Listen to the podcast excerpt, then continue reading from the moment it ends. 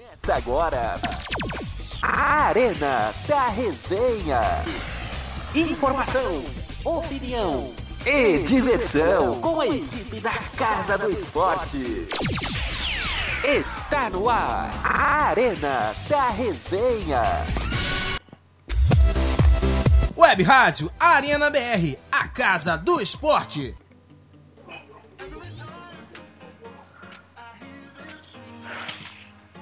Boa noite, galera. Sejam bem-vindos a mais um Arena da Resenha, o programa de entrevistas da Arena BR e que temos hoje a honra de ter mais um convidado super especial para o nosso programa. E além de estar ao vivo na Rádio Arena BR, nós também estamos gravando para o nosso podcast lá no Spotify e também no Cashbox, que é o Arena da Resenha, que inclusive você pode acompanhar outras entrevistas especiais e também nos acompanhar toda as segundas-feiras que nós postamos o programa lá no Spotify. Sem mais delongas, vamos fazer já as, as apresentações da nossa mesa, né, dos entrevistadores que irão falar com o nosso convidado. Quero começar pelo batizado carioca que passou uma semana lá no Rio de Janeiro, lá em Itaguaí, com o nosso CEO PH Andrade. Boa noite, senhor Wellington Kessa, o carioca. salve, salve, Vitão. Salve, salve, molecada. É. Estive lá no Rio uma semaninha, uma semaninha abençoada. Né? Agradecer é, ao nosso CEO, né, o PH Andrade e a Lila lá que puderam me receber. Foi uma, foi uma semana muito abençoada e confesso que, ó, estamos ficando, tamo ficando enjoado, hein? Cara, campeão, temos aqui, é, já, já vou dar basicamente um spoiler, né? Já que tá na moda. Né, temos aqui um campeão mundial. Tamo ficando, nosso programa tá ficando enjoado, hein, então. É, ficando enjoado. Né? Um campeão mundial, um cara que tem uma vasta experiência por trás do plano de fundo do futebol, mas que daqui a pouco nós vamos apresentar. Quem está aqui conosco também, a nossa queridíssima Paulinha Vieira, que está com o programa sensacional aos domingos, resenha delas. Aproveita, faça sua apresentação e já faz seu jabá também, Paulinha. Lá, boa noite a todos. Um prazer novamente estar aqui, né, no Arena da Resenha. Adoro participar com vocês e dizer que o nosso convidado aí é sensacional. Tem muita resenha pra gente tratar dar muita risada também. E aproveitar convidar todos, né, para participar com a gente do Resenha delas aos domingos a partir das 14 horas. Aquele papo bacana, gostoso, extrovertido entre a mulherada sobre o futebol porque futebol também é coisa de mulher, hein? Quem está conosco hoje também na mesa, mas também que vai participar do nosso programa. É uma honra, uma satisfação de recebê-lo aqui. Ele que vem crescendo muito através das suas transmissões no Facebook. É o nosso amigo Aristelmo Júnior, ou mais carinhosamente conhecido como Ari Júnior. Boa noite. Boa noite, boa noite, meus queridos amigos. Boa noite a todos que estão conosco na Sintonia Audiência. Boa noite ao grande seu Edson, que será nosso entrevistado da noite. Vamos lá, vamos lá para essa grande entrevista e conhecer um pouco mais da parte interna do futebol, categoria de base, São Paulo, Ituano, Libertadores e assim por diante, Comebol. E vamos lá com o nosso grande é, os bastidores do futebol. É, os bastidores do futebol. Mas antes de apresentar o nosso convidado, vamos fazer o nosso merchan de cada dia, como diria o Milton Neves. E o Arena da Resenha tem um oferecimento de Otaner.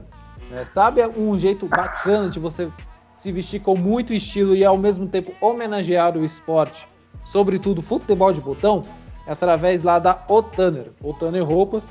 Você pode conferir toda a coleção através do Instagram Otaner, que tem uma infinidade de camisetas. O Kessinha tá interessado em algumas, hein, Kessinha?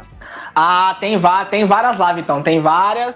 E eu já tô começando a, a contar as moedinhas do cofre, porque eu preciso pegar alguma lá, hein? É, aproveita Black Friday. Hoje é Black Friday, Kessinha. Aproveita lá, dá uma olhada na coleção que a Otaner possui.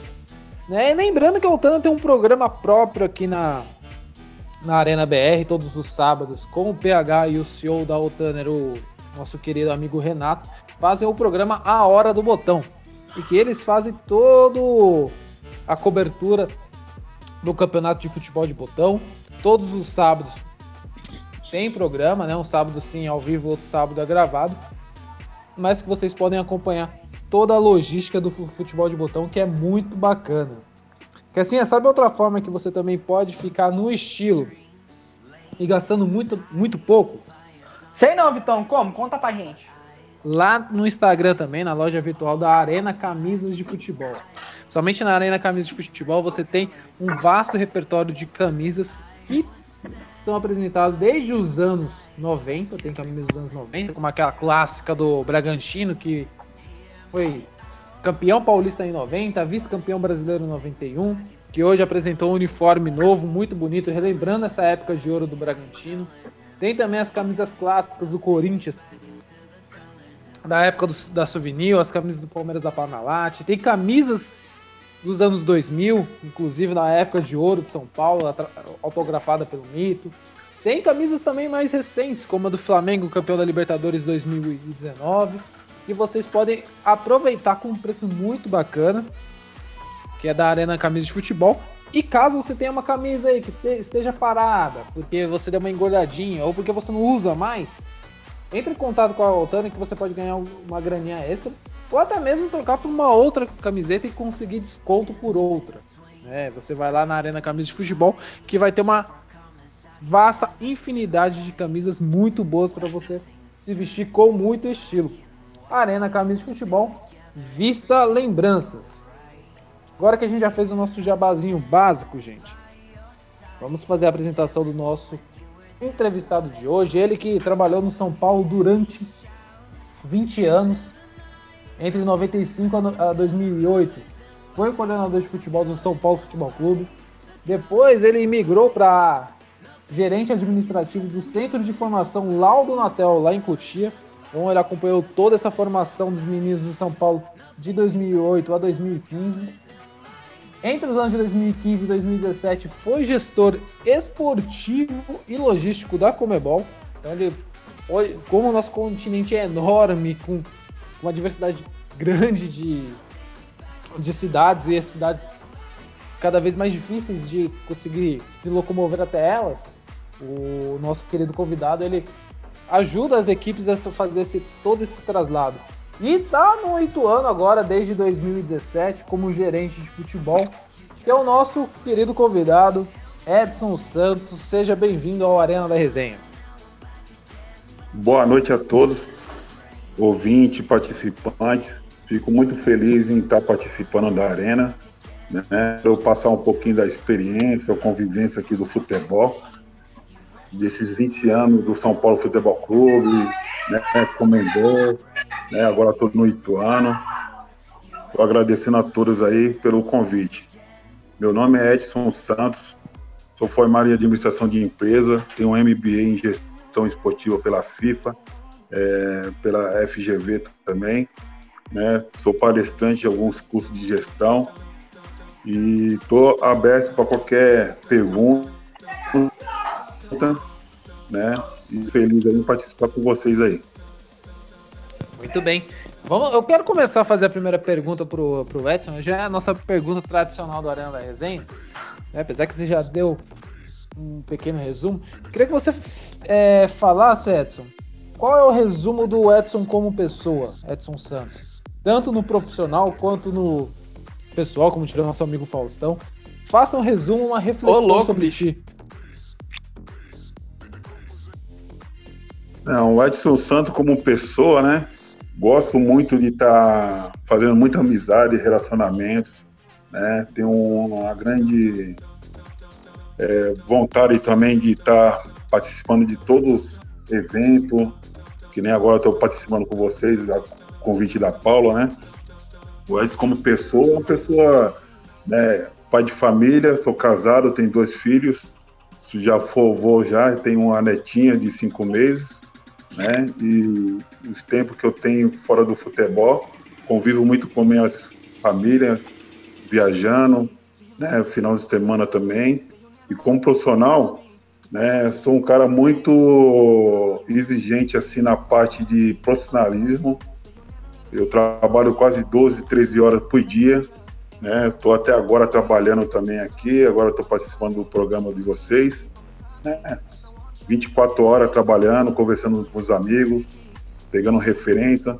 não nacional, mas como internacional também, tem que estar sempre atualizado, porque o futebol né, exige também essa parte do gestor, estar tá focado né, e atualizado o que está acontecendo no mundo aí, né? Bacana. Kessinha, faça sua primeira pergunta para o nosso convidado. Pois não, pois não. É... Primeiramente, né, Sérgio, é... é uma honra poder é... receber o senhor aqui no nosso programa. E para iniciar a entrevista, é... como, como o senhor é, foi, foi gerente de São Paulo durante é, 20 anos, acho que o senhor conhece melhor que, do, melhor do que ninguém, do que, do que ninguém o que é o, o São Paulo, né? A minha pergunta vai muito é, em cima de uma declaração é, sobre, o, sobre o que o Daniel, Daniel Alves falou, né? Que basicamente ele, ele, ele falou que é, hoje lá no São Paulo tem gente que não estão basicamente é, é, caminhando é, por o mesmo lado, né? Eu queria é, saber do senhor o que, que, você, o, que, que o senhor, é, como né, é, com a sua experiência na, na gerência do futebol, é, acha ou tem a dizer sobre isso, né? O que, que qual a sua opinião sobre, sobre essa declaração? É, hoje o São Paulo Futebol Clube na gestão, né, ela tá muito, como fala que nem o Daniel Alves falou, né? Hoje está muito precária em questão de conhecimento. Os gestores que estão lá, os diretores, são diretores que não estão focados muito no clube hoje, no São Paulo, né? Na minha gestão tinha o Juvenal Juvencio, que foi um dos meus presidentes que era que eu era braço direito dele, tinha o Marcelo Portugal Gouveia. Hoje o São Paulo, né, com a estrutura que tem, a administração, hoje está sendo uma das menores, né? Porque hoje está muito ultrapassado muito o pessoal que está lá. Então, o, a gestão tem que estar tá forte dentro de, de né, fora do campo e dentro do campo também. Hoje você tem aí o, o Flamengo aí, né? Financeiramente está se organizando, estruturou o sem treinamento, tem um estádio para jogar, então tem que ter planejamento e organização. E hoje não tem muito isso aí. Então o Daniel Alves, como é um jogador internacional, ele convive no dia a dia com as pessoas e sente que o, o clima lá não está muito bom, né? Na questão de comando, decisões de tomada de decisões, isso aí tem que ter pessoas determinadas, né? Hoje o Leco, eu trabalhei com ele 15 anos, hoje é presidente, não criticando a gestão dele, mas deixa muito a desejar. Presidente como Juvenal Juvencio, né, Paulo Amaral e outros que passaram outros anos né, no São Paulo, né?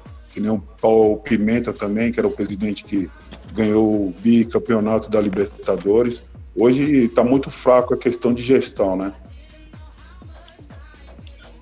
Toma, Paulinha, toma pode muito sua pergunta também. Ô, ô, ô, só, só rapidinho, ô, seu Edson, toma muito uísque com, com o Juvenal ou não?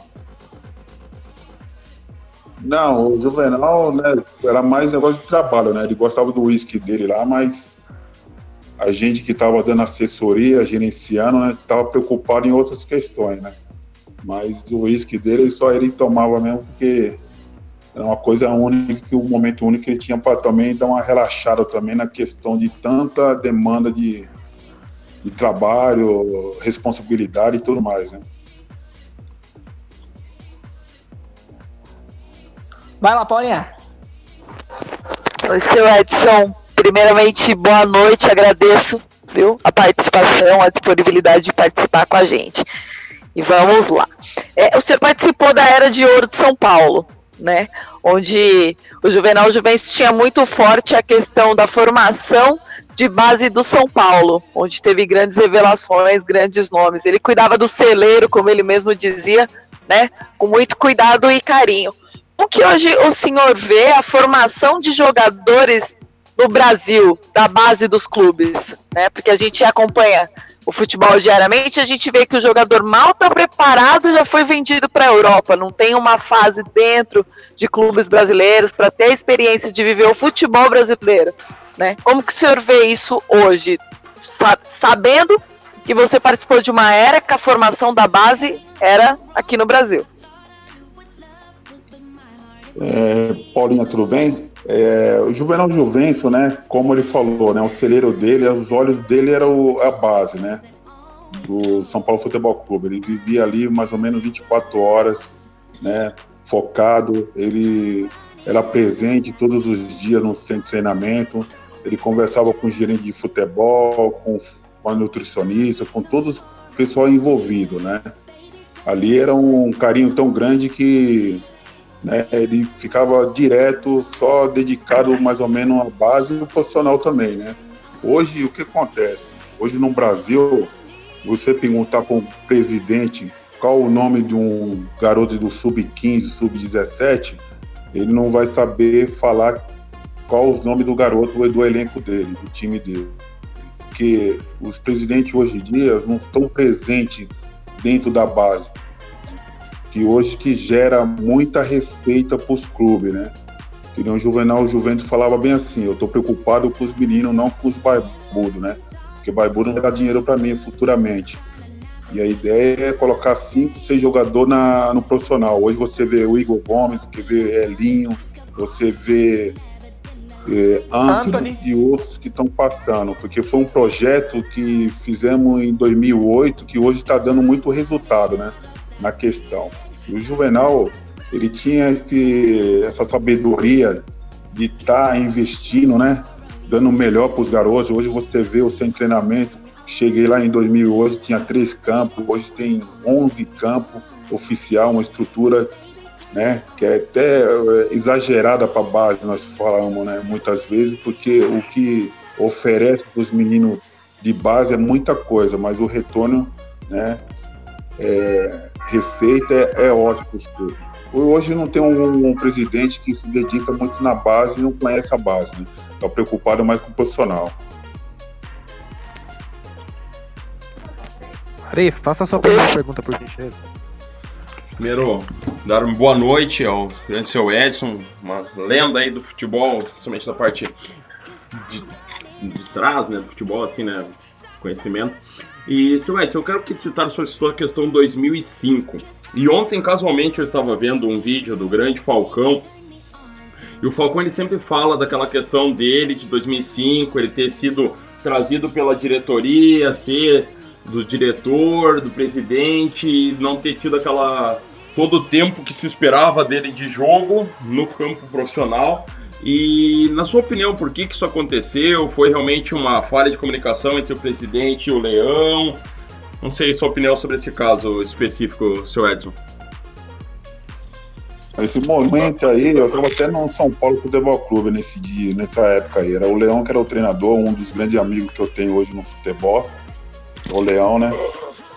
E na época que o que veio o Falcão, tinha outras pessoas na mesma posição. E o Falcão estava se adaptando do salão para o, o, campo, né? Que é totalmente diferente, onde requer mais explosão o, do meia, mais, sabe, caída mais para os lados também. E ele não fazia essa, né? Como que fala, flutuava ali no meio campo, né? Então o Leão, como tinha já outros jogadores, optou para colocar outro na posição. Aí ontem o Falcão também, né, com o nome que tinha, né, não, não quis também ficar no banco, então gerou um desconforto também entre o, a comissão técnica e a diretoria. E acabou, né, ele rescindindo o contrato e voltando para o salão, que ele é uma lenda, né, sempre foi, né. Ô Edson. É, ah, ok, vamos falou, lá. Vai lá, então. Você destacou bem que você tem uma formação em gestão esportiva, que você já, trabalha na gestão esportiva há mais de 20 anos. É, uma coisa que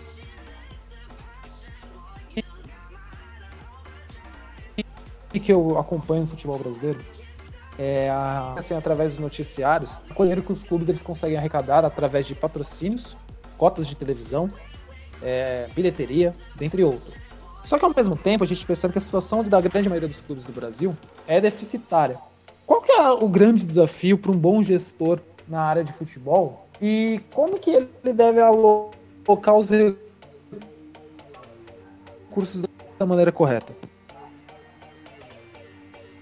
É, o, a gestão esportiva né, né, tá envolvida em vários setores, marketing, né, organização e várias coisas. Que nem eu vou dar um exemplo do São Paulo. O São Paulo Futebol Clube, até na meados mais ou menos de 2010, né, que eu falar para vocês, vocês vão falar, não, ele está mentindo, estava prejuízo. Por quê?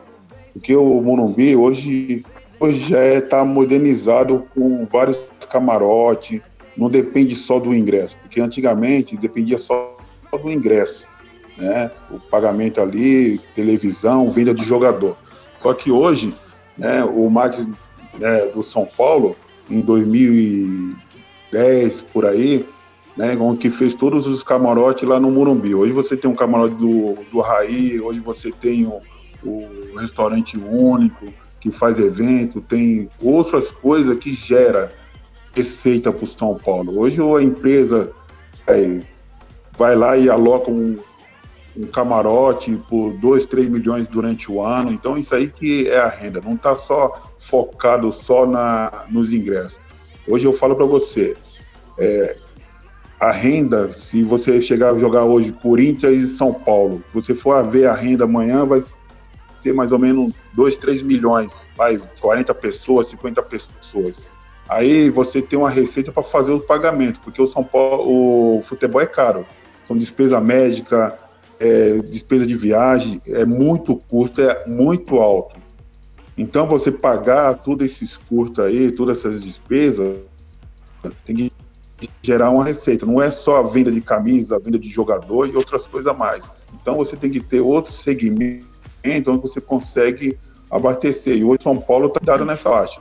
Ele não vive só de ingresso, que nem outros clubes.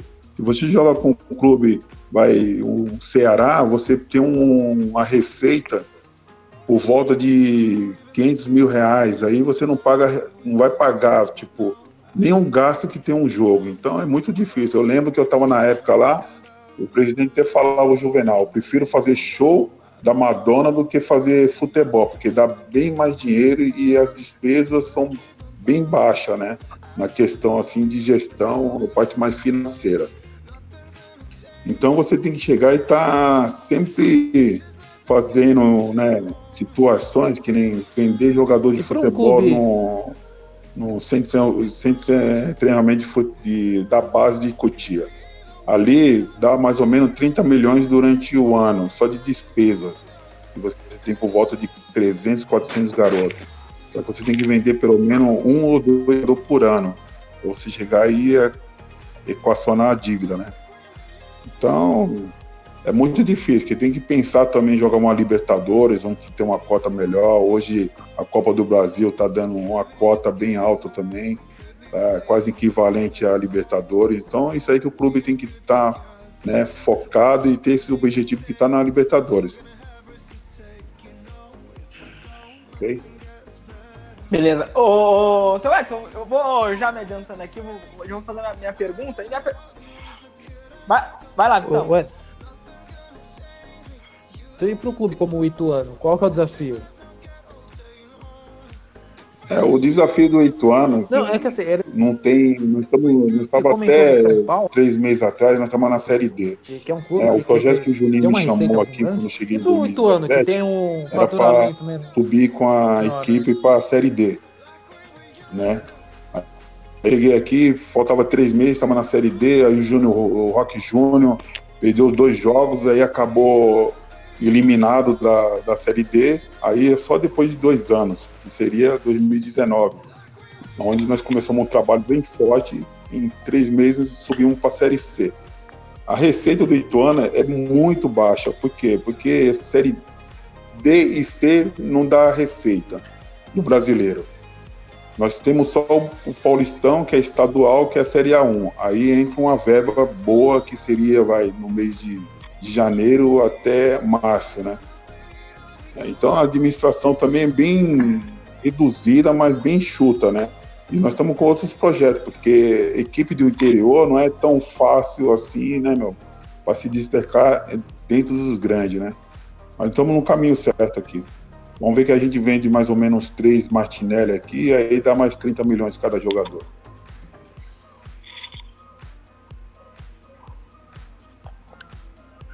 Ok. Ok, vamos lá. É, Vai lá. Ô, vai lá.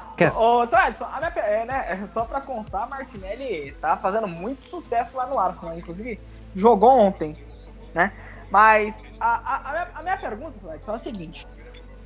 É com relação é, a, a 2014, né? E a, e a Copa do Mundo, né? Por quê? Por, por que, que eu, eu, eu digo isso? Porque naquela, naquela ocasião, né, o, o Morumbi estava sendo cogitado para receber a abertura da Copa, né?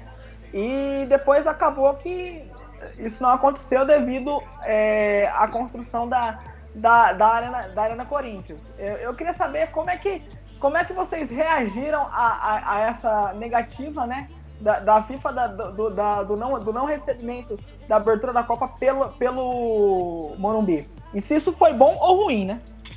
Para vocês. Não, foi bom não fazer o jogo lá, porque na época, né, você fez Copa do Mundo, ia jogar três, quatro jogos.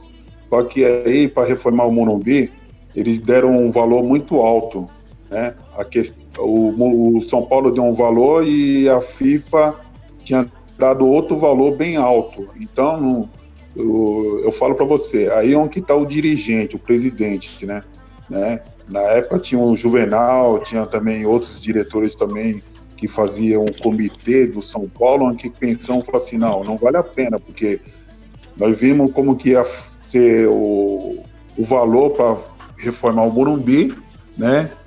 E não valia a pena jogar um jogo, dois jogos só, porque aí a gente ia ficar com a dívida mais ou menos com 10 anos, mais ou menos, com dívida. Hoje eu falo para você, eu pergunto isso aí pro Corinthians. Será que foi uma boa fazer a arena do Corinthians? Porque até hoje estão endividados lá, né? E algumas arenas aí não é nem exatamente. particular, são, são de outras, né, empresas, né? Então, o que acontece? Isso que eu falo, isso que é gestão, né? Nós vimos que não era viável na época e deu uma negativa para a FIFA, né?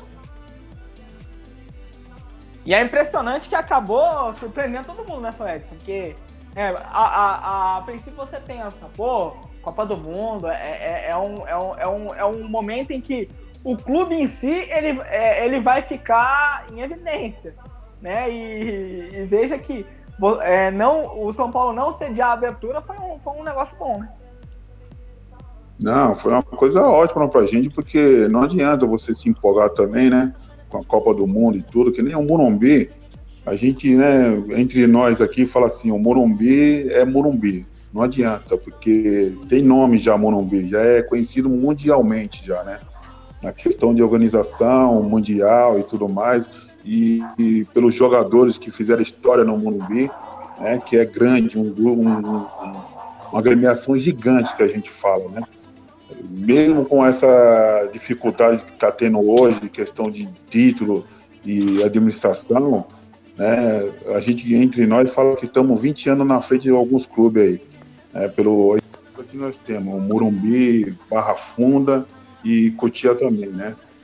Então, para a gente ficar em dívida, é, tem uma negativa para a FIFA, né? Esse cara. Paulinha, faça sua pergunta, por favor.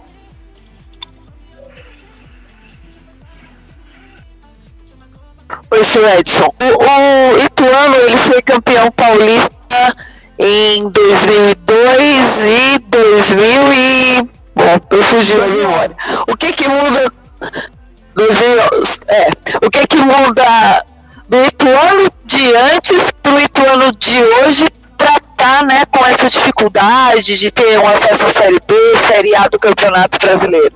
Acha que é, é a questão da gestão ou são os jogadores, né, que não estão tão bem preparados para disputar? Porque o Ituano ganhou do Santos, não foi de qualquer time, né?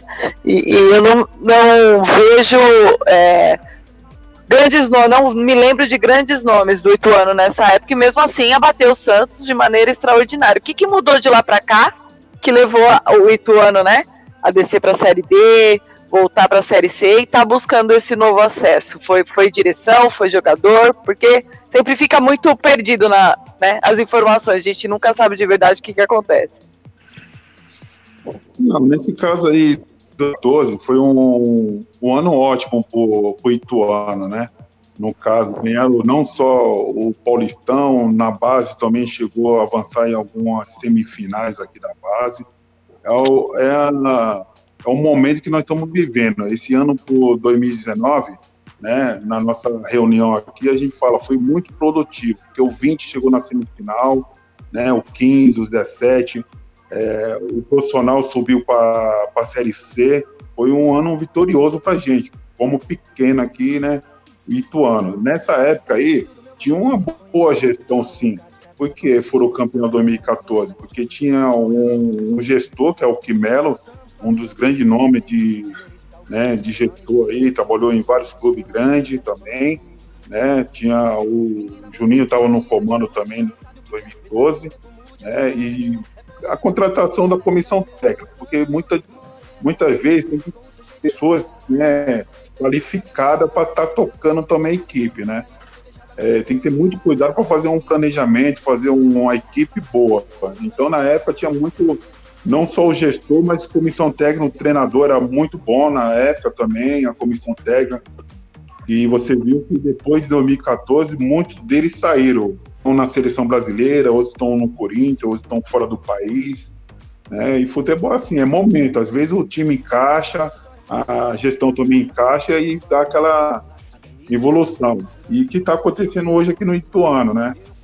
Esse ano foi muito né, bom para a gente aqui, comissão técnica, né, gestão também está muito sólida, muito boa e deu aquela subida. Então, é, gestão é tudo. Eu acho que campeonato você ganha na, na gestão. Se tiver tudo ok dentro de campo, as coisas vão acontecer naturalmente o que não está acontecendo bola. A gestão está muito ruim, então vai refletir também dentro de campo isso aí.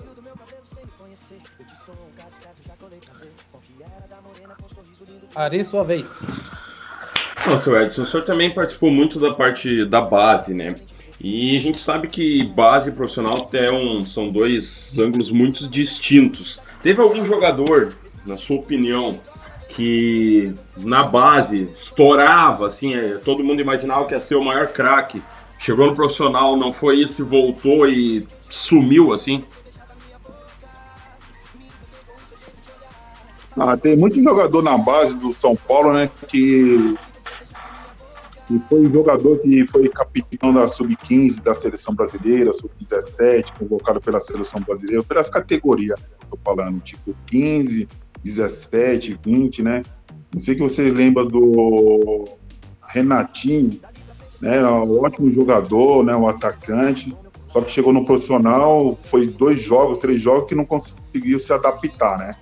Então alguns jogos, alguns jogadores são muito imaduros também. Ele tem um tempo de, de crescimento e evolução, que nem o Kaká, eu acompanhei desde os 13, 14 anos o Kaká. O Kaká era o terceiro da posição dele, né? meia. Né? E lembro até hoje que o Vadão estava no profissional e chamou um meia para treinar no time principal.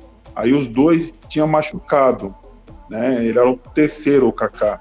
Aí o falou: tem um garoto aqui, o Kaká, e mandaram o Kaká treinar. Quando chegou lá, o Vadão começou a olhar para o Kaká, os treinamentos no dia a dia.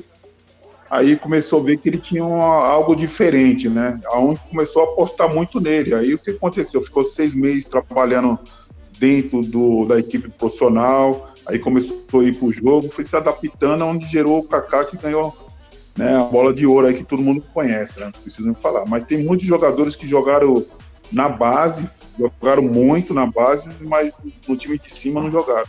E vários jogadores Ale... que não deram certo, que não Teve foram nem titular na, também, né, da equipe 15, 17. Oi? Teve o Alex Kazumba também, né? Entendi. Teve o Alex Kazumba também. Alex Kazumba, bem lembrado. Esse aí também foi ótimo jogador também da base, só que chegou no profissional e não conseguiu jogar, né? E é totalmente diferente a base com o profissional. Ele tem que estar adaptando o jogador, tem que estar inserido. E muitas vezes também não é nem o, o próprio jogador, a própria base. É o treinador que tem que estar do profissional também, né? é, trazendo os garotos também, dando essa oportunidade que muitos jogadores, muitos treinadores do, do, profissional, como joga Libertadores, brasileiros, eles querem ganhar título, né? Então, muitas vezes não quer apostar no garoto novo, né? Mas a mentalidade tem que começar a mudar, porque hoje quer ver que vários garotos aí da base estão tá fazendo a diferença no clube grande hoje. Ô, Edson, eu queria, quero retomar o tema sobre a sua passagem pela Comebol. Você era é, gestor esportivo e logístico da, da entidade sul-americana e a gente consegue perceber com, com os clubes que eles têm uma grande dificuldade em se locomover pela América do Sul. Né? Temos cidades com altitudes acima de 3, 4, perto de 5 mil metros de altitude. Tem cidades que os times levam 4, 5 dias para chegar, como, por exemplo, quando vai jogar contra o Deportivo Tátira lá na Venezuela, que tem que pegar o ônibus até. Um ônibus não, um avião até Caracas, pegar, pegar ônibus, entrar por meio da floresta amazônica. Como é que é trabalhar como dentro da logística da Comebol, sendo que nosso de fazer essa pergunta, eu quero fazer uma pergunta sobre você em relação à final da Libertadores, a final única da Libertadores, se vale como evento a final única e como logística, ou vale mais apenas para os clubes a final ser dividida é, um jogo fora e um jogo, um jogo em casa? Então, trabalhar na Comembol, né, quando eu fui trabalhar em 2015 para 2016, eu já conheço muito por causa da, do São Paulo Futebol Clube, né? O departamento de futebol, além da logística que faz, né, participou muito das Libertadores Sul-Americana, então você já conhece mais ou menos o país, né? América do Sul, Peru, Chile, né, Argentina, né? Você começa aí e começa a fazer o trajeto, porque quando a equipe vai, a gente tem que fazer toda essa parte de logística, chegar no aeroporto, né, fazer a parte terrestre, ônibus, né, como vai se deslocar para o estádio, até hotel, de repente é um altitude, que nem você falou, né, Colômbia, que é um dos lugares ruins, Equador também, então você já tem mais ou menos já um mapa traçado, né. Então na Comebol não foi tão não foi tão difícil, porque você já conhece já o pessoal dos países representantes, já conhece o pessoal também, então tem uma assessoria também, né? Quando você vai para um lugar distante, fazer todo o projeto, o trajeto, você vai né, conhecendo os, os, lugares, tem imigração, tem lugar que você não pode passar, então tem muita coisa burocrática aí, né? Tem imigração, tem que pegar de risco também, dependendo que você tem que ir de ônibus, é, ou então fretado também, tem toda essa parte. Mas fica fácil porque você já está inserido há muito tempo, né? Então a Comembol não é muito. E tem um staff muito grande também a Comembol. São representantes de todos os países, pessoas de todos os cantos, então facilita muito a logística. Hotel, treinamento, campo, toda essa parte aí. Ô, seu Edson, aprova... Em relação à final única da Libertadores. Peraí, Cassiano. Em relação à final única da Libertadores, você, como gestor esportivo, você prefere que seja feito um grande evento em relação à final da Libertadores, como foi feita nesse ano lá em, em Lima, do Peru, na final entre Flamengo e, e River Plate, que acaba arrecadando é, com patrocínio, ou é mais vantajoso para o clube fazer um jogo de ida e volta e fazer todo evento, por exemplo, o Flamengo pudesse, pudesse fazer todo evento do Maracanã, convocar a torcida. O que, que vale mais a pena para um clube? Fazer uma final única? Ah, e, ah eu talvez acho... arrecadar com tudo isso? Ah, eu já vivi finais de Libertadores, fui até representante da Comércio. Fui, né, representei muito a Libertadores, representando também a finais aqui no Brasil, como fora também eu sou a favor da, do ir de volta, porque eu acho que é um grande evento, né? O ir de volta, porque fica aquele negócio, tipo, né, o segundo jogo, né? O que vai acontecer no segundo jogo, eu acho que fica uma coisa bem mais, assim, expectativa. E, de repente, que nem você fazer fora do país, que nem foi feita a última Libertadora agora, os dias, você vê o Flamengo, a torcida, que vê uh, na saída do ônibus ali, todo mundo, né, vibrando, todo mundo querendo estar junto do jogador. Que esse momento, você vê um, um Maracanã, o pessoal assistindo pelo telão, acho que não, é, não sou muito favorável a isso aí, não. Porque era um grande evento mesmo, tem de ser um jogo de ida e volta, né? Que dá mais, mais como fala, é, mais força para o evento, mais investimento para os dois clubes, gera mais receita. Eu acredito que ir de volta é bem mais confortável. Perfeito. Assim, ó, desculpa te cortar naquela hora, pode fazer sua pergunta. Não, não, tranquilo. Ô, ô Sartes, a minha pergunta é, é até com relação a, a, a Comebol, porque é, é, é, o seguinte, eu queria saber como é que funciona a questão das fiscali da, da fiscalização dos estádios, né? Pra saber se o estádio tem é, condições é, de receber determinado evento. Porque é, a gente vê alguns estádios, principalmente na primeira fase, né, que tem basicamente é, é, situações precárias e mesmo assim é, eles acabam recebendo. Um, um, exemplo crasso disso foi um jogo que o Corinthians foi fazer. É, eu só não me lembro o time que foi. Eu sei que tinha até um uniforme meio laranja que basicamente o, o, parece que o vestiário não tinha nem água. Como é que funciona a questão da, da fiscalização da, para saber se os vestiários têm ou não é, possibilidade de rece receber determinado evento. É, eu concordo com a sua pergunta também, porque eu, como eu trabalhei na Comebol, não é uma crítica, mas né, se for tiver uma fiscalização mais intensa, né, acaba nem tendo muitos jogos de alguns estádios também, porque são muito precários. Você vê alguns estádios que a gente fala do Brasil, né, mas nós estamos bem na frente da América do Sul também, né? porque são os estádios que você não consegue nem entrar com ônibus, tem uma dificuldade, entendeu? É muito precário que nem Peru, Bolívia, esses lugares aí para estádio é muito, muito ruim, entendeu? Porque também pelo, pela história também dos países também, nunca teve Copa do Mundo, nunca teve um evento de grande expressão, entendeu? A Libertadores, ela só os grandes mesmo, River Plate, é, Boca Júnior, você vê lá no, no também, alguns estádios mais, né, melhorzinho. Você também vê também no, no esse, um, você for ver na, na, no total, não sai 10 estádios assim de alto nível, o resto é tudo precário. Você vê aqui um estádio de interior, né? É muito, muito ruim os estádios da Libertadores. A dificuldade também para você jogar nos campos, né?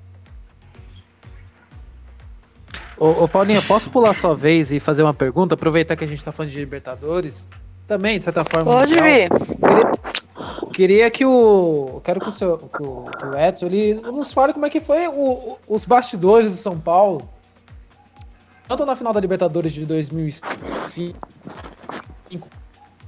contra o Atlético Paranaense, quanto a final contra o Liverpool. Como é que foi, foi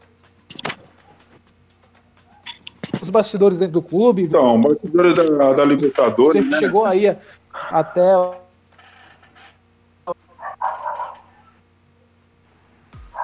os estados das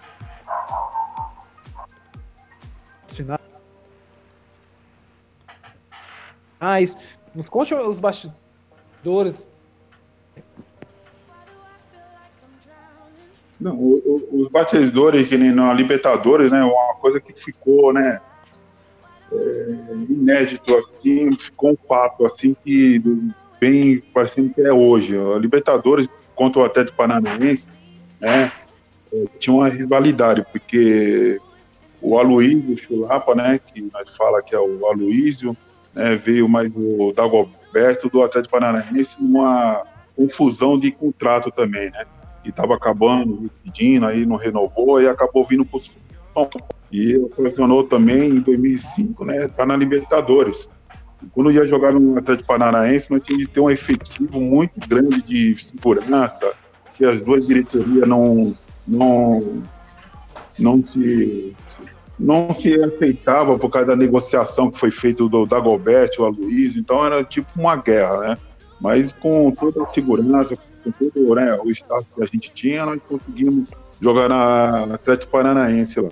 Só que teve um fato muito né, engraçado que o, o Atlético Paranaense entrou na primeira vez na Libertadores, né?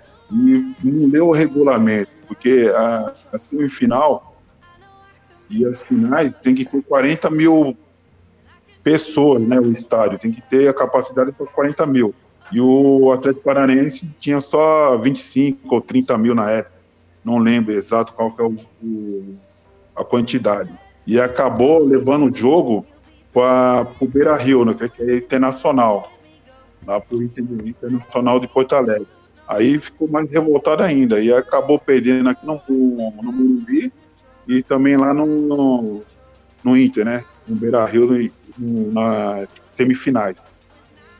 Aí teve também a confusão também do River Plate também, que chegou vir jogar aqui no, no Morumbi, jogaram pedra no, no ônibus, chegou lá também, foi outra guerra também, acabamos ganhando o jogo, depois de cinco horas fomos sair do, do estádio, mas também nós tínhamos o Rogério também na época, o Júnior lateral que foi pentacampeão, tinha o Luizão também, tinha vários jogadores experientes, né? Né? Só tinha três garotos da base, mas aí com a experiência deles começou a, a falar com os garotos e acabou ganhando um jogo do River na época, né? Aí a gente chegou na final.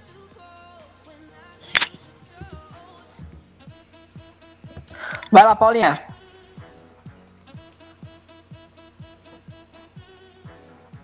Oi, Sr. Edson. Queria, na verdade, é, saber qual foi o seu sentimento, né? Que o senhor foi campeão mundial. Né? A gente que é torcedor é fantástico viver essa experiência. Mas e você como jogador? Qual a sensação? Rola nos bastidores? É, é, quais as consequências né, de ser campeão mundial para o profissional jogador de futebol? De, de modo geral. Não, é sensacional, viu? É o momento que o. aquele momento que o Flamengo está vivendo agora, né? É você ganhar o título, tá todo mundo contente, tá dentro, tá em cima de um, carro de corpo de bombeiro, você tá comemorando com a sua torcida, né? Você valorizando como profissional também, porque você chegaram, ganhou uma final, jogador mundial, é uma sensação muito especial, né? viver esse momento de campeão mundial, né? Porque você né, faz um trabalho onde você pegou para reconhecer de todo o pessoal da torcida também, da diretoria, né? Hoje você tem uma história, deixou um, uma história dentro do clube, porque futebol também é história Um trabalho muito que todo mundo reconhece, né? Internacionalmente, né?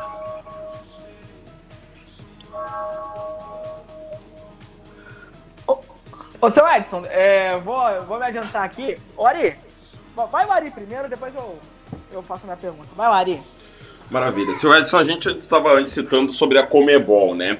E culturalmente tem a lenda que a Comebol gosta de favorecer os times é, mais da Argentina, Uruguai, não tanto os brasileiros. O senhor que trabalhou lá dentro realmente sentiu alguma dessas questões ou isso fica realmente na lenda, fica para a história do futebol? A gente sentiu, né? A gente está na gestão conhece, né? Porque como Comembol, são, você for ver a diretoria Boca Juniors, River Plate, são tudo presidente do, dos clubes argentinos, né, Uruguai.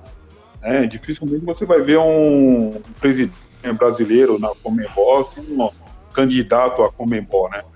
Você for ver, eu vivi muito tempo lá, é tudo Argentina, Uruguai, Paraguai, né? Eles são muito fechados nessa parte da América do Sul, né? E o brasileiro não tem muita porta não lá dentro, não, né? É difícil. Algum representante que é da Federação Paulista, que é representante, o Rogério Te... Caboclo também. Teve o CNM lá também, né, seu Oi? Teve o CNM lá também, né? O, que, é, que é, foi presidente da comissão de arbitragem da Comebol. Foi. O CNM. CNM, foi. Entendeu? Então eles são mais é, representantes, né? Agora quero né, um cargo mais diretivo assim, como difícil. Um vice-presidente, um presidente da Comembol, eles os argentinos ele tem mais conhecimento também na questão, como ganhou muita Libertador, o River, Independente, né? Eles têm muita força lá dentro, lá, né, da Comembol, né? Mas senhor acha assim, seu Edson, que de repente os clubes se unindo conseguiria colocar esse nome aqui da América realmente nosso aqui lá na Comebol, de repente uma união nos clubes falta ou o senhor acha que nem assim de repente conseguiria? Não, os clubes se uniram, os brasileiros se uniram eles têm força assim para mudar muita coisa. Você vê que hoje nós temos aí cinco vagas, né? Nós estamos fortes, né? Então eles estão mais tipo, direto mais na Comembol. Acredito que alguns anos aí deve estar alguém, mas vai demorar um pouquinho aí pelo jeito, porque é, o comando também tem que ser mais efetivo, né? Bom, agora já vou, vou aproveitar e, e, já fazer minha pergunta, né? É, que também é com relação à Comebol. É, há um tempo atrás a Comebol até cogitou é, a se fazer mais ou menos uma Super Libertadores, né? Englobando América do Sul, Central e do Norte, né? E, o senhor como gestor, é que o, o, o, grande problema é o seguinte, é a questão da logística mesmo. Eu, eu, o que eu queria saber é, o senhor é, é contra ou a favor a, a, favor a isso, né? Eu, eu já vou dizer que eu sou a favor. Porém, tem a questão da, da, da logística, né? Porque já, imag, já imaginou, você, um, sei lá, um internacional da vida, vai lá nos Estados Unidos pegar um DC United, né? Tem toda essa questão de, de gestão. Você acha que essa, cria, essa suposta criação de uma Super Libertadores daria certo? Daria sim, eu também concordo, eu também sou a favor também. Né? América do Norte, Central, esse aí já estavam debatendo já na época de 2016, para a gente estar tá, né, entrando em outros países aí também, né, trazendo para valorizar mais ainda a questão da Libertadores, né? Mas a questão da logística, como é que fica? Porque, cara, é, é, é o que eu, que não, eu falei, é, um, um time do Brasil sair sai daqui, ir para os Estados Unidos, ou ir para Costa Rica, ou ir, ou, ou, ou ir, sei lá, para, né, países da, da, América Central e do Norte, né? Vai ter que fazer uma logística gigante.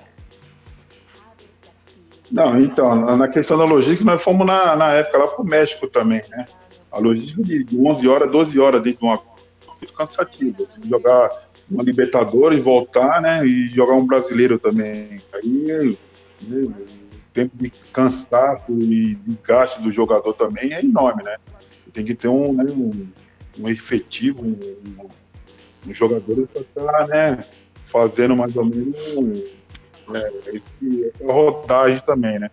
Porque o Flamengo agora, se for ver, a logística não ia conseguir jogar com todos os titulares, fazendo indo lá para os Estados Unidos, indo lá para outros lados também, bem distante, a logística complica muito isso aí porque tem imigração também, rodou é, aeroporto, isso aí você pede quase 3, 4 horas dentro do aeroporto, voo, toda essa esse tempo aí para você estar tá saindo daqui para ir para outro país. Né?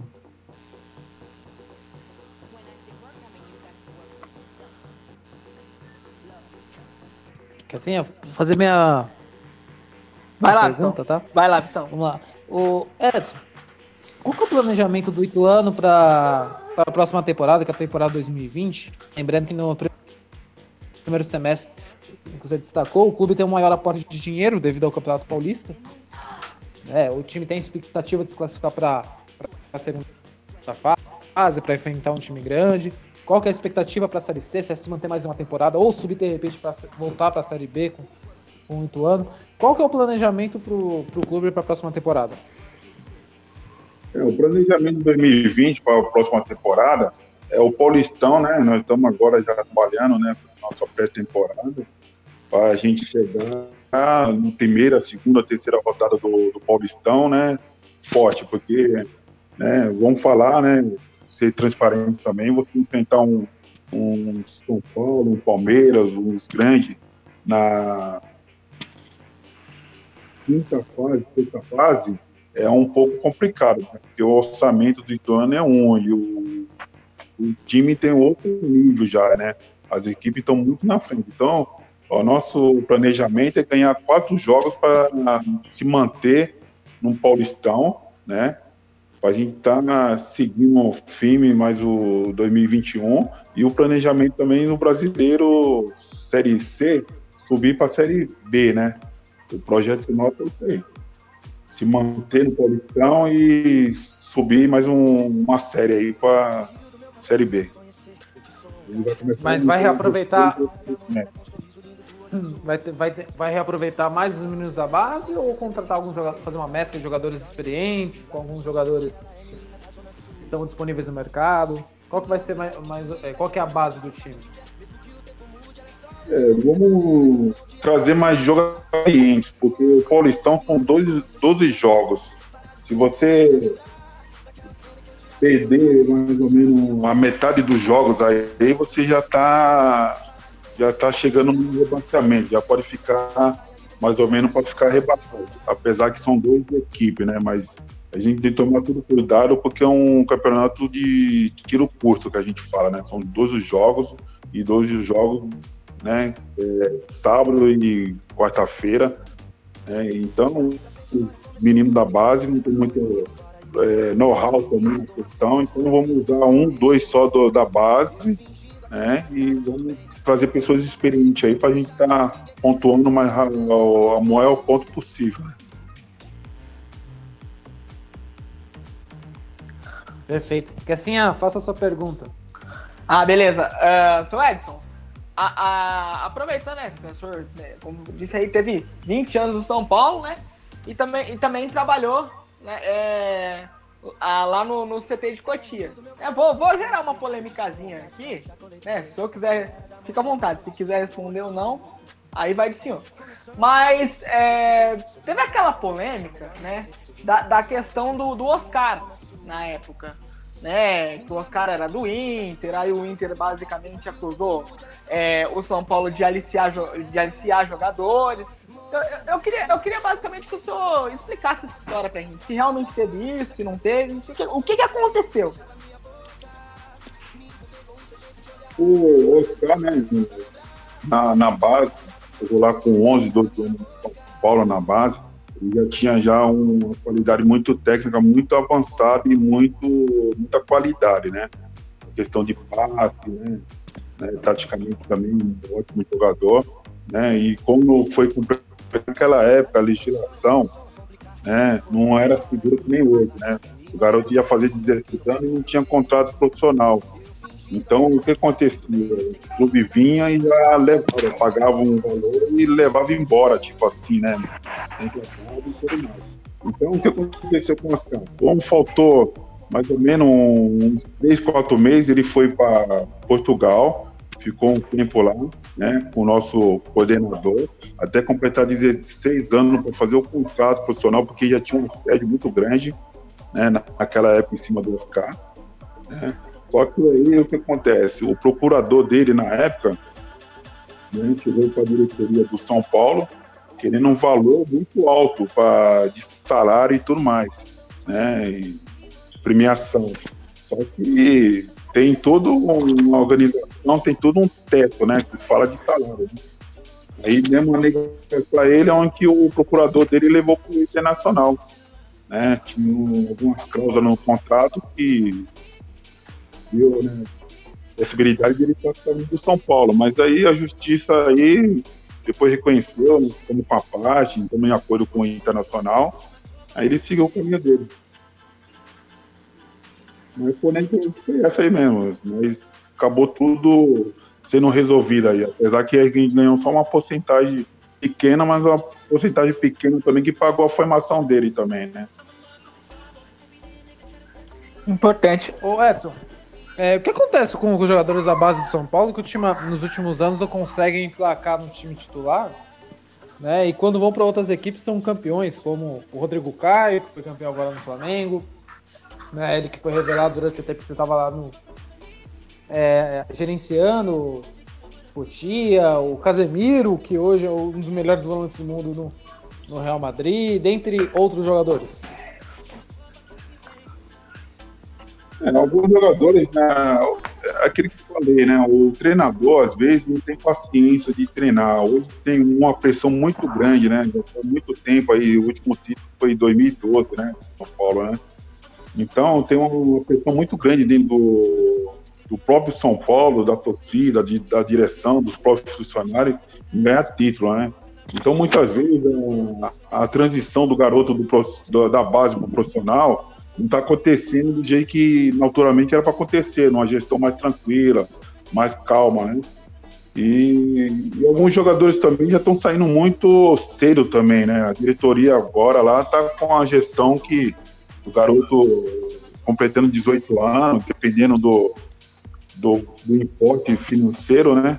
estão saindo mais cedo para fora do país, né? Então você fica vulnerável dentro da base, né? Quer ver que o David Nery jogou uma partida, duas, já foi para fora do país. Então, isso aí acaba um pouco a questão da, dos meninos estar tá chegando bem na, no profissional, né?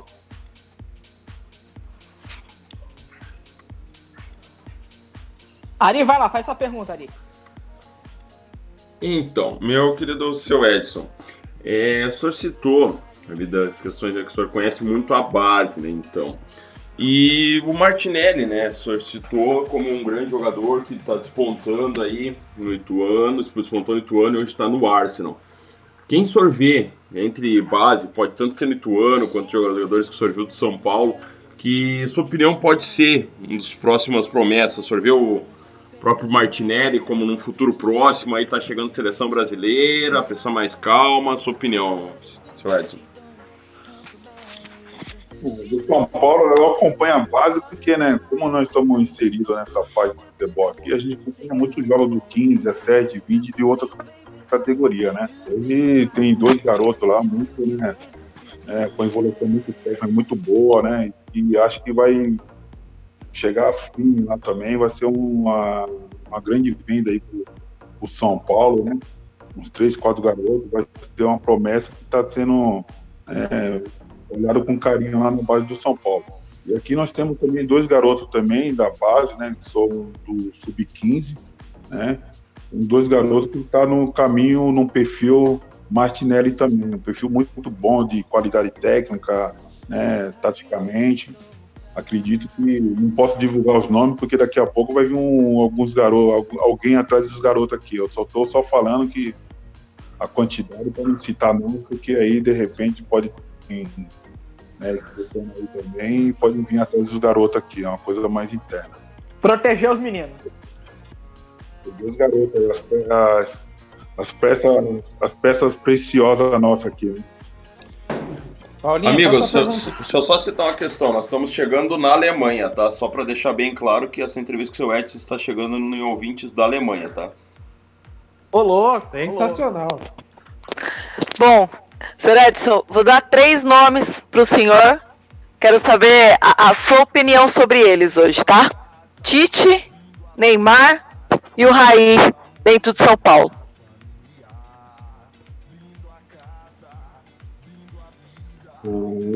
Eu, só não. Eu acho que o Tite eu acho que não ia cair muito bem, né? Pelo modo do trabalho dele, acho que o treinador, né, vitorioso, ganhou muito título, da Mundial aí, Corinthians aí tudo, né? Mas o modelo de jogo que ele tá vindo atualmente jogando na seleção me agrada muito, né? Eu sou muito né? Gosto de um jogo mais ofensivo, um jogo mais, né? Mais mestre que nem o do Flamengo aí, né? Jesus. O Raí, Neymar. O, Raí é um bom gestor, né? Não, não é um bom gestor, ele está aprendendo ainda. Não. O Raí ainda está amadurecendo muito capaz de gestão, porque quando você para de né, jogador, pensar como jogador é um pouco difícil. Aí pode ligar um pouquinho, aí demora um tempo ainda, né? E jogador de futebol faz gestão, até ele ver como que é uma situação totalmente diferente, né? O Neymar ele cai bem em qualquer time, né? Quem não quer o Neymar, mas só mudando um pouco o corpo dele dentro das quatro linhas é sensacional, né?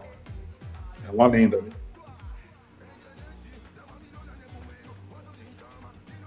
Raí. Mas o Raí hoje, seu Edson, Raí hoje, diretor de futebol de São Paulo, não Raí jogador.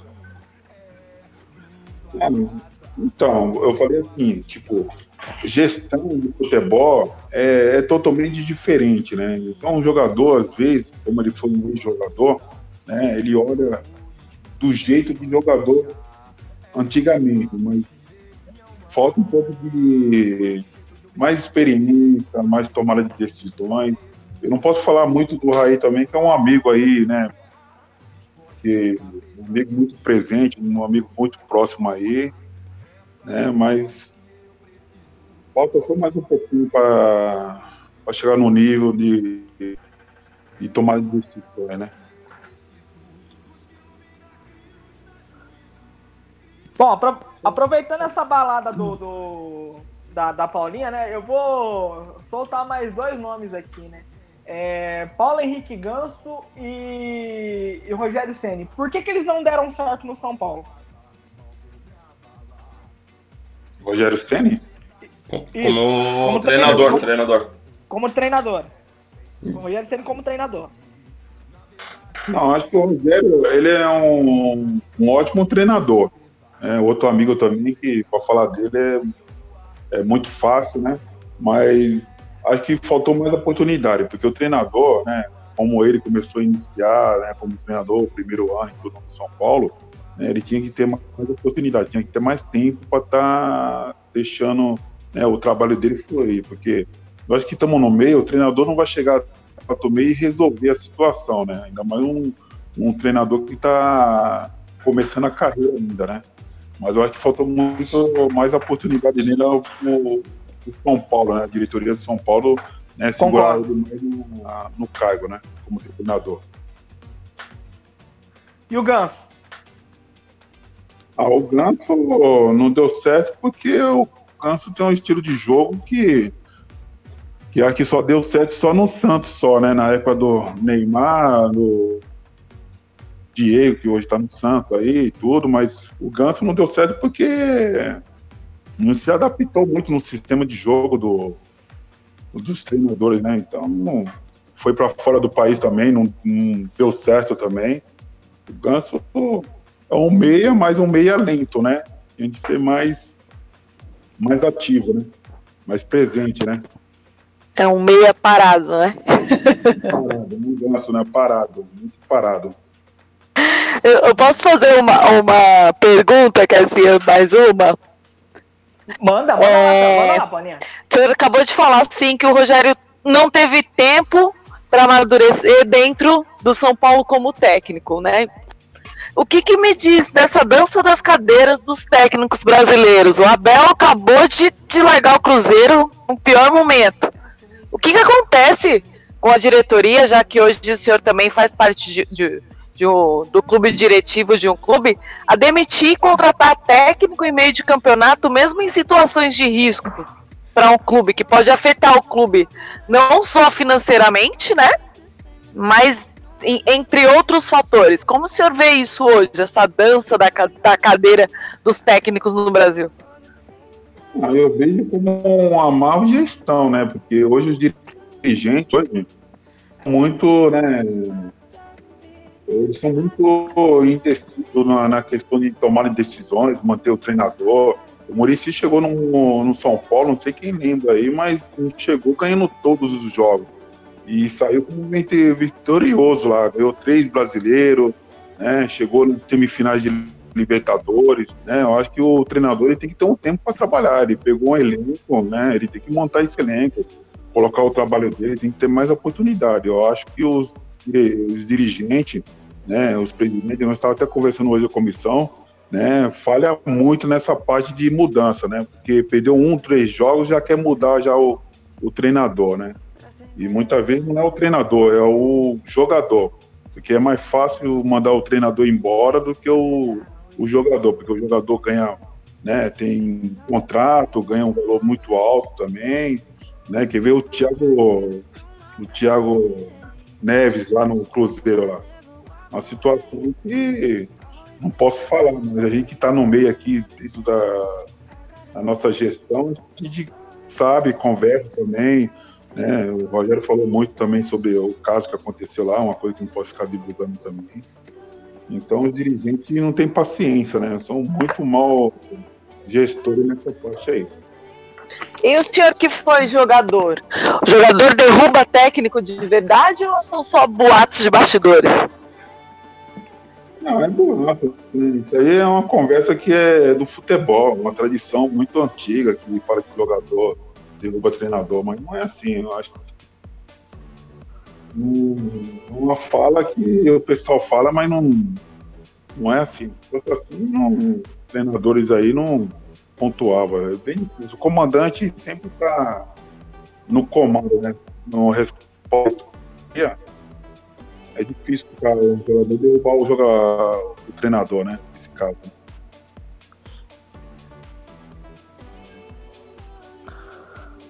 Vai lá, Ari, manda sua pergunta. Então, senhores, antes estávamos ali citando de nomes, e eu quero citar três nomes bem emblemáticos na história de São Paulo e, sua opinião, quem foi o melhor, mais decisivo. Miller, Aloysio Chulapa e Luiz Fabiano. Foram três em momentos um pouco diferentes, assim, em sua opinião, quem é que foi mais decisivo nesses momentos do São Paulo, seu Edson? Ah, são três jogadores muito, né? Muito. É, o Luiz Fabiano, né? O Luiz, a Luiz Chulapa, ele, ele foi decisivo na, na final da, do Mundial, né? Aquele passo que ele deu pro Mineiro e acabamos sendo Mundial, né? Mas é um jogador totalmente diferente do Luiz Fabiano, porque o Luiz Fabiano e o Willian tem mais história né, questão. Apesar que o Luiz Fabiano, né? não ganhou o Mundial, né? Mas, nem Libertadores no São Paulo, mas foi um jogador muito muito efetivo lá, né? Goleador, marca de gol, né? Artilheiro, o Mili também é outro também. Eu fico mais com o Mili também por causa da decisão também na, no Mundial.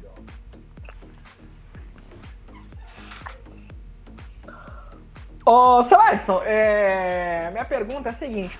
Eu queria, eu, é, eu queria saber, basicamente, é, é, como é que foi o, os bastidores daquela, da, daquela final do Mundial contra o Liverpool, né? É, o, que, o, o que, que aconteceu é, antes daquela final, né? É, aquela, aquela, partida, aquela partida histórica do Rogério Ceni no gol, né? Que muito, muitos, muitos diziam, muitos disseram, na verdade, que o Rogério Ceni jogou aquela, aquela final é, lesionado. Como é que foi os bastidores daquela final? E se vocês é, realmente acreditavam que era possível ganhar do Liverpool?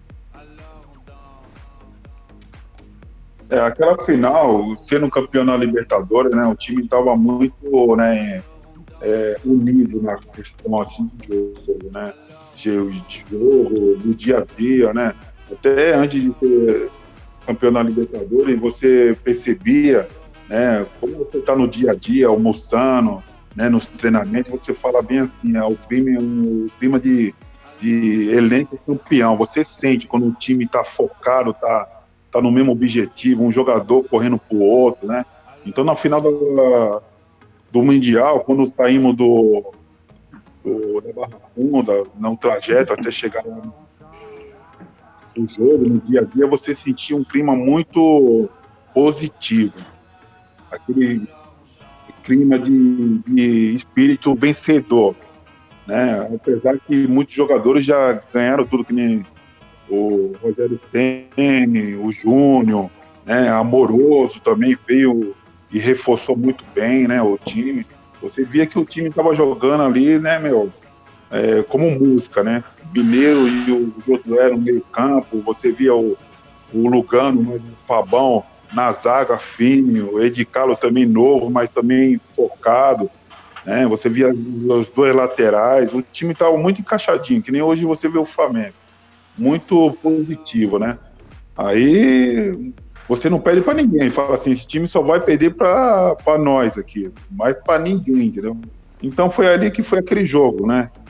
E aconteceu tudo lá, aquela jogada, que foi uma jogada que, né, uma jogada muito ensaiada também, já tinha treinado várias vezes também e deu certo, né?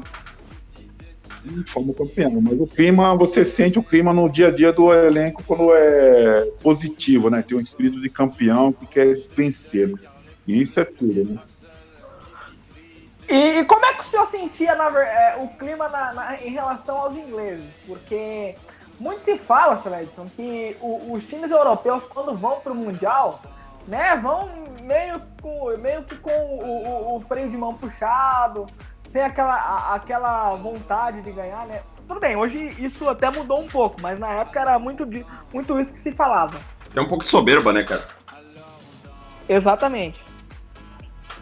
Não, ele, o Liverpool era um, ganhou tudo também no ano lá, um time que chegou forte também, né, o meio campo, o ataque, eles são muito soberbos assim na questão de, né, porque eles são grandes, eles ganham tudo na Europa lá, né, ganham tudo, então, né, é um time tipo assim, ah, o São Paulo vai vir, nós vamos ganhar, né, e jogamos ali, num nenhum momento nós se preocupamos com isso, né, nós jogamos nosso jogo, falamos, vamos jogar nosso jogo, que nós vimos, viemos jogando faz tempo, entendeu? Acreditamos na gente. E foi assim que aconteceu tudo, né? Aí consagramos o peão naquele dia lá, porque a vontade e o time estava encaixadinho, né? Mas são muito soberbas na questão, tipo assim, somos melhores, né?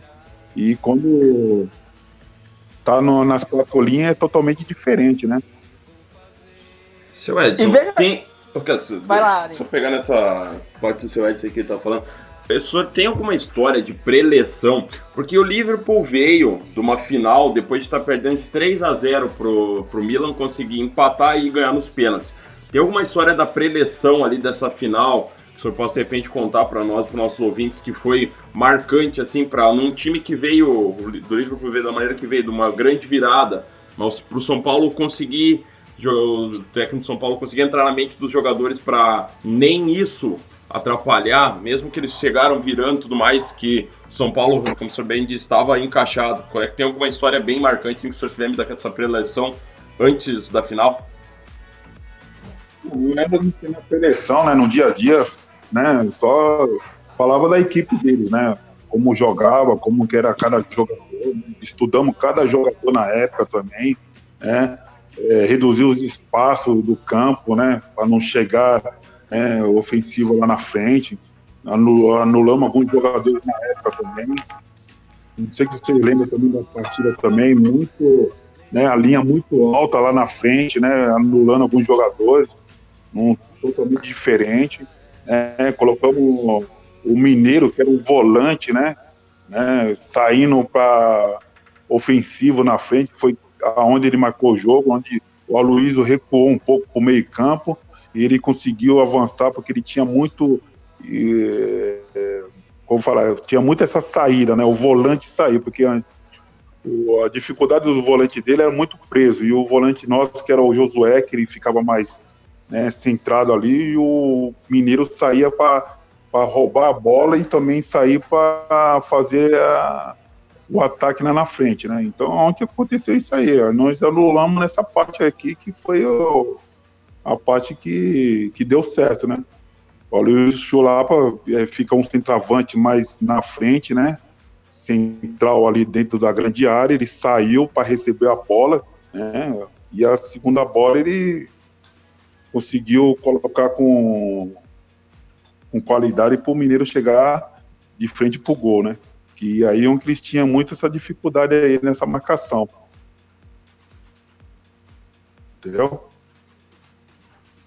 Obrigado, Edson. O, o Edson, qual era o, o, time que tinha a melhor estrutura de jogo? O campeão mundial de 2005 ou o time tricampeão brasileiro? Campeão mundial 2005. Quais que eram as diferenças de um time para o outro? Ah, o time, o, time o, de 2005, né? Eu, ele produzia mais, né? Que criava mais oportunidade com a experiência do amoroso, né? o meio campo também. O meio campo era diferente hoje. Naquela época era diferente, o Mineiro e o Josué, né?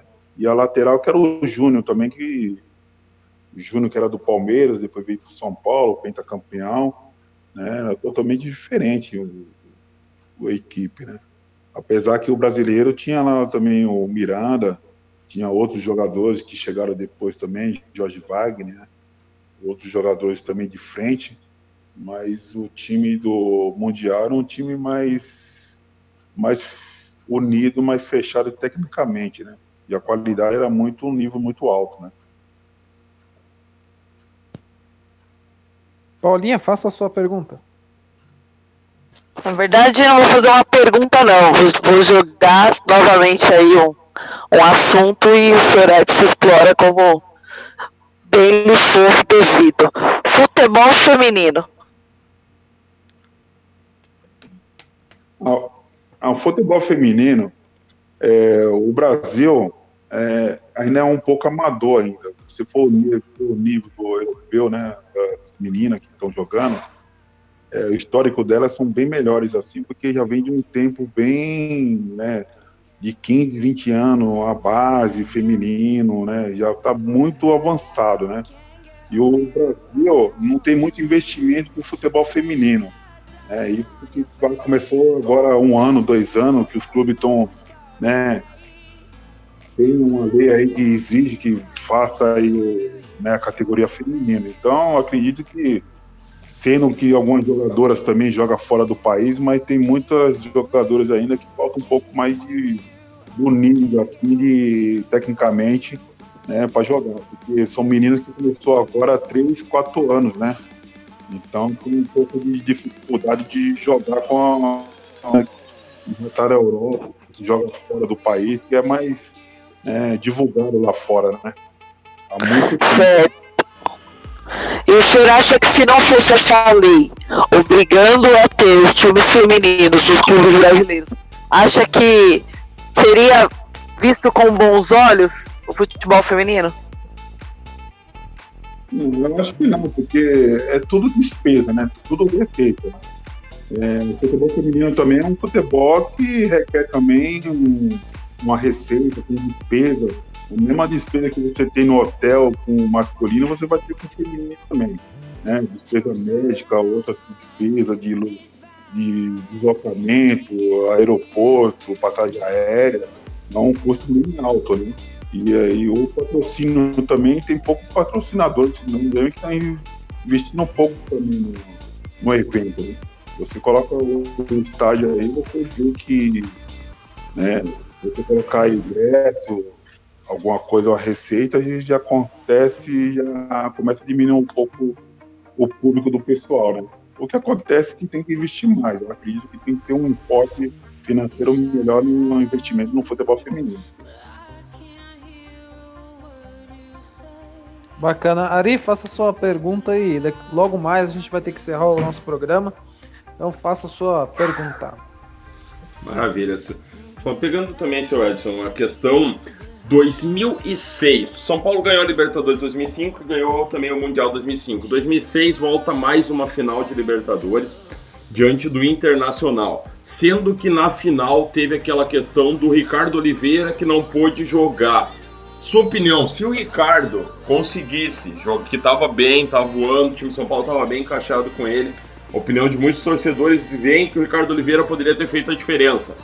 Não sei sua opinião, o Ricardo Oliveira de repente tivesse conseguido jogar, principalmente o segundo jogo da final, talvez a história poderia ter sido diferente, o São Paulo ter sido campeão duas vezes consecutivas, em 2005 e 2006 da Libertadores e tentar buscar mais um Mundial.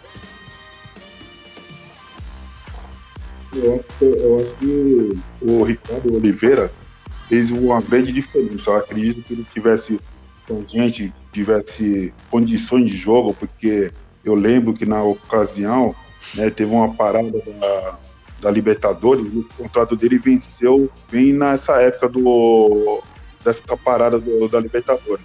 Aí não conseguimos prorrogar o contrato dele para dar condições de jogo para ele estar tá jogando a final. Então, fez muita diferença, porque é uma época que o Ricardo Oliveira era, é totalmente diferente do Ricardo hoje, velho, né?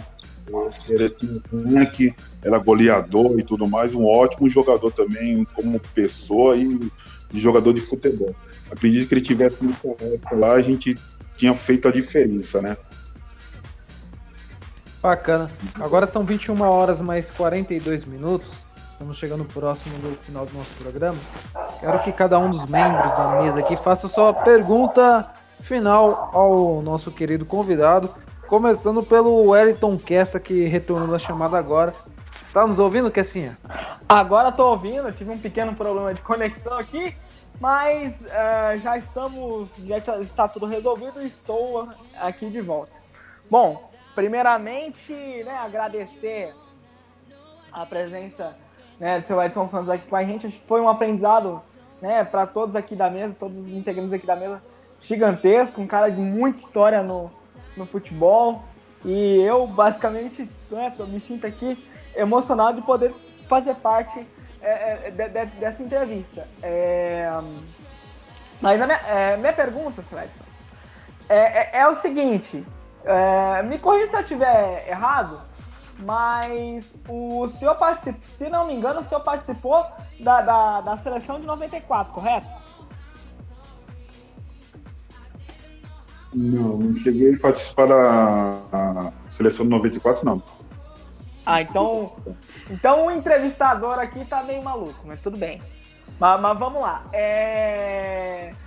Nas, mudando, mudando basicamente um pouquinho a pergunta aqui, é...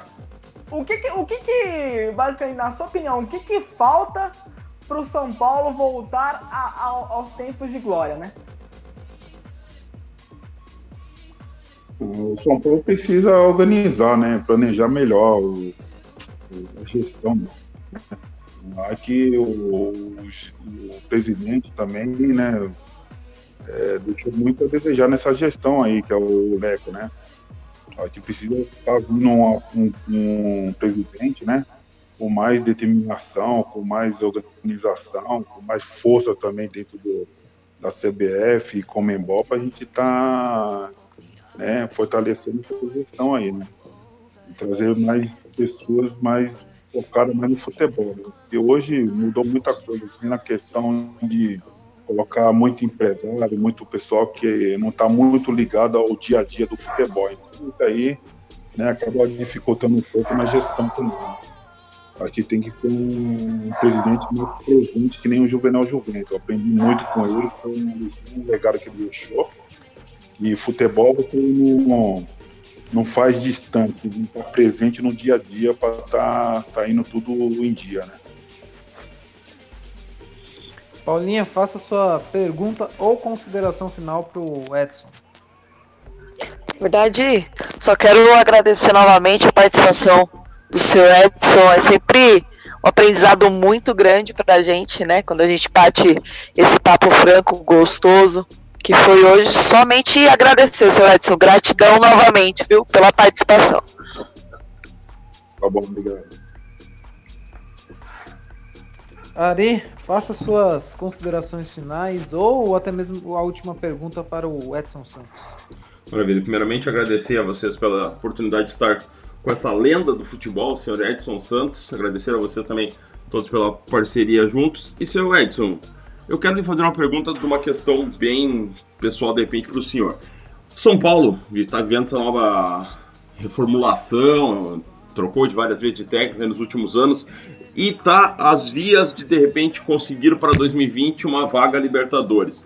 Você vê que seria interessante, nesse momento, São Paulo ir para uma competição internacional, né, uma competição sul-americana, ou seria interessante, de repente, o São Paulo tentar primeiro reerguer para ir depois buscar esses voos mais altos? Ou você acha que esses voos mais altos podem acontecer dentro da competição?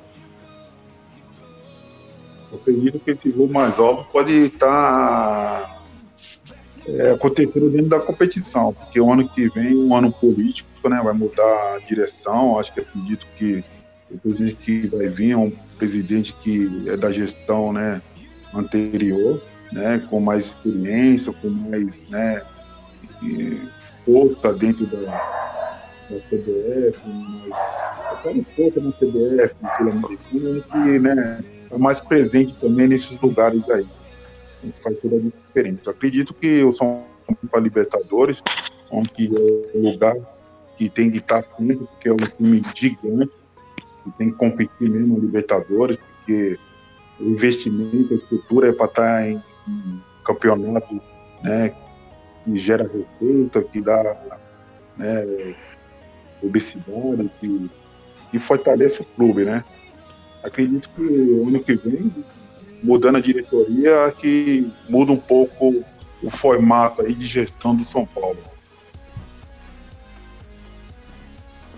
Muito bem, gostaria de agradecer a participação do nosso convidado especial hoje, Edson Santos, que é o gerente de futebol do Ituano, que ano que vem vai disputar o Campeonato Paulista. É, além de ter uma grande carreira dentro do São Paulo Futebol Clube, pegou a época de ouro do, do Tricolor Paulista. Agradecer todos os membros que fizeram parte desse, desse programa de hoje, ao Wellington Kessa, Paulinha Vieira, ao Arei Júnior, aos nossos ouvintes que nos acompanharam no nosso programa ao vivo. Tivemos audiência até da Alemanha, então, de vários lugares do mundo. E lembrando que nós temos o nosso podcast Arena da Resenha que está disponível no Spotify e também no Castbox. E que vocês podem acompanhar diversas outras entrevistas. Quando, como fiz, quando fizemos com o nosso presidente da rádio, PH Andrade, temos entrevista com o Hugo Macedo, que treina a Cariloide, né? Que, assim, que você até se emocionou naquele dia. Voltou a chorar no programa. é bem isso, Vitão, bem. E a, além né, do, do, do, nosso programa estar no Cashbox e estar no, no, Spotify, também temos o, a nossa página no Instagram, né, né, Vitão? Que é a Arena da Resenha 10. É, nossa página do Instagram, que é a Arena da Resenha 10. Que muitas vezes nós postamos os convidados que vão participar da semana, ou vamos divulgar através quais são os programas que estão no, no Spotify. Então fique atento às nossas redes sociais. Né? Além lá na página da rádio, arenabr.com, vocês também conseguem acompanhar todos os podcasts e conteúdos originais da Casa do Esporte, que 2020 promete vir com tudo e quem será o ano da Arena BR, né, pessoal? Deus quiser. Exatamente. E ó, é, já avisando aí de antemão, sem dar spoiler, mas pra semana que vem Vamos abalar as estruturas aqui do Arena, do, Arena da Resenha. Bacana. É só nos acompanhar lá no nosso, nas nossas redes sociais, que logo mais vocês vão saber quem é. E eu me despeço aqui nos nossos queridos ouvintes. Até a próxima sexta-feira e eu fui.